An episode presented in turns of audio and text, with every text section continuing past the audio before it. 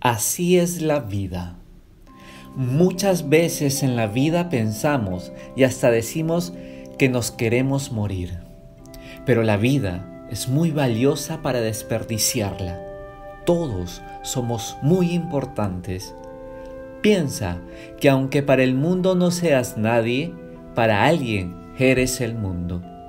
Muchas veces pensamos que otros son perfectos, pero no hay nadie perfecto. Todos somos iguales.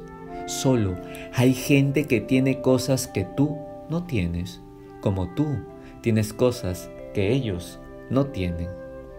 Muchas veces te sientes mal por la forma en que actúas y reaccionas, pero lo que ocurre es que algunos lastimamos con más facilidad que otros.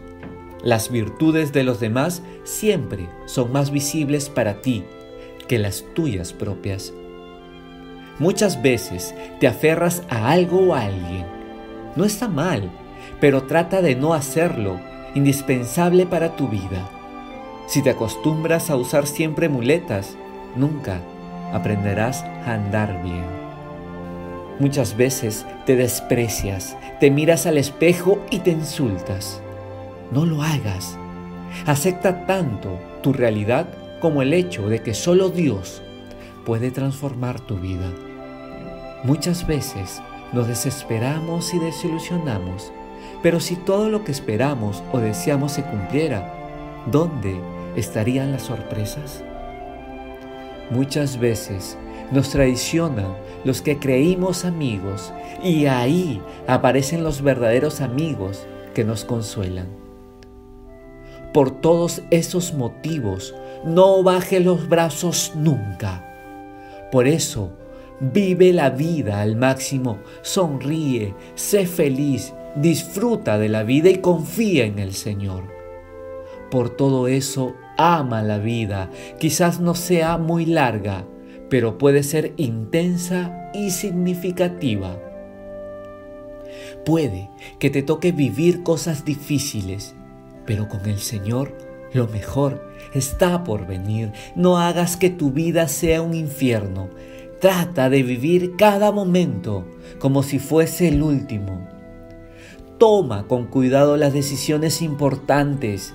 Si te equivocas, puedes derribar lo que construiste a lo largo de toda la vida.